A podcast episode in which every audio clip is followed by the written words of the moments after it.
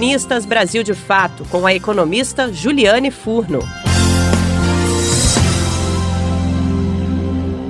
Muito se alardeou por aí que a pandemia do coronavírus seria relativamente democrática, na medida em que crises sanitárias dessa natureza não distinguem classe social, raça ou gênero. De fato, o vírus não escolhe o incubado. Todos estão sujeitos à sua contração. No entanto, as consequências desse tipo de infecção são bem diferentes em realidades socioeconômicas distintas. A pandemia do coronavírus tende a alargar o fosso das desigualdades sociais e econômicas em pelo menos duas dimensões. A primeira delas é entre os territórios nacionais. Ainda que inicialmente propagada nos países mais ricos, as consequências do contágio sobre a saúde e os impactos econômicos são deveras distintos entre as nações. Isso não é novidade, diga-se de passagem.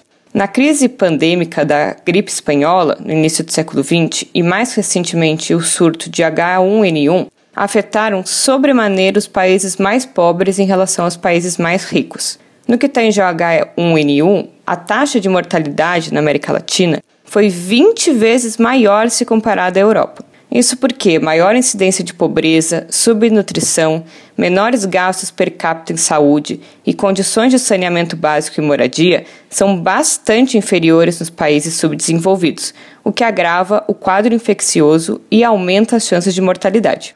Do ponto de vista econômico, a persistência de elevadas taxas de desemprego e de trabalho informal também atestam uma maior vulnerabilidade a crises dessa natureza além de que, em períodos de crise econômica, se elevam as incertezas, o que ocasiona fuga de capitais, acelerando a desvalorização das moedas nacionais e dificultando ainda mais a capacidade para importar, aprofundando os desequilíbrios externos no balanço de pagamento dos países mais pobres. No que concerne ao Brasil, por exemplo, a crise do coronavírus e as respostas das autoridades nacionais tendem a elevar ainda mais a nossa já escandalosa desigualdade, principalmente por dois motivos centrais. O primeiro deles é pelo aspecto sanitário, então as pessoas mais pobres têm mais chances de não somente contrair a doença, quanto de morrer por conta dela. Isso porque procedimentos básicos, como acessar água potável constantemente, realizar isolamento social em locais de moradia precária e precisar sair às ruas para ganhar o pão,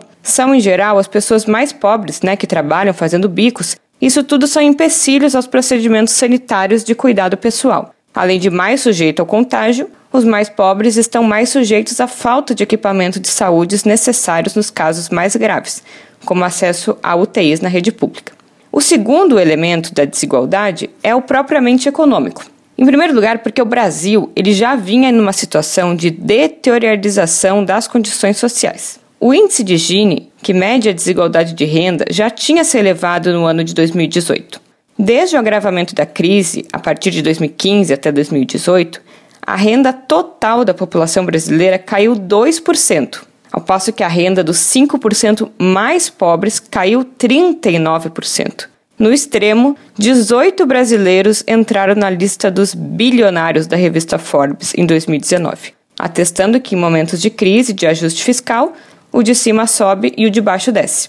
É cristalina a correlação entre crises econômicas e aumento da desigualdade. Quanto maior a crise, maior o desemprego. E quanto maior o desemprego, menos são as médias salariais. A pandemia do coronavírus exacerba qualquer projeção mais pessimista de queda na atividade econômica. São estimados uma queda de pelo menos 5% do PIB em 2020. Em uma análise muito pessimista, isso representaria 2,5 milhões de novos desempregados. Os principais atingidos pela crise são aqueles que estão no trabalho informal e os desempregados, impedidos de realização da própria atividade econômica que é a compra e a venda de mercadorias e serviços. Ou seja, a renda dessas pessoas terá uma retração expressiva.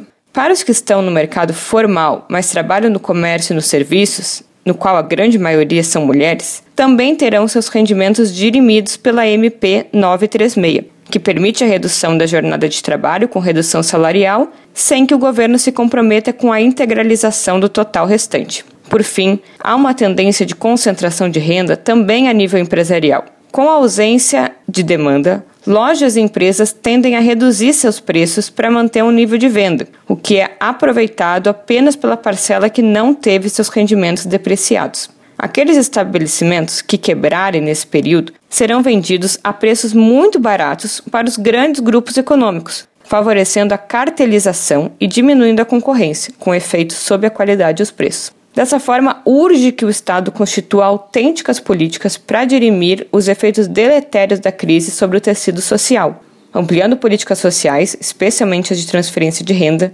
contribuindo para salvar pequenas e médias empresas e avançando na regulamentação da taxação das grandes fortunas. Você ouviu as reflexões da economista Juliane Furno.